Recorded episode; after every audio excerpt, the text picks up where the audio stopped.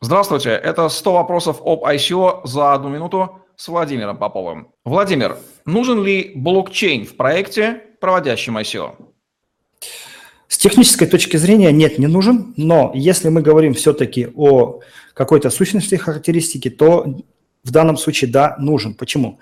Потому что именно за блокчейн голосует большинство людей, которые вкладываются в ICO-проекты. Тем они и отличаются от всех остальных, да, иначе это было бы обычное инвестирование. Это первое. А второе, нужно понимать, что экономика токена очень сильно завязана должна быть на уникальности. Если нет уникальности, тогда токен действительно не нужен, тогда у нас ICO превращается в, в обычный краудсейл. Но нужно понимать, что сам по себе какой-то краудфандинг без э, токенов – это нормальная история, но не нужно позиционировать себя как ICO, иначе вы можете э, проиграть.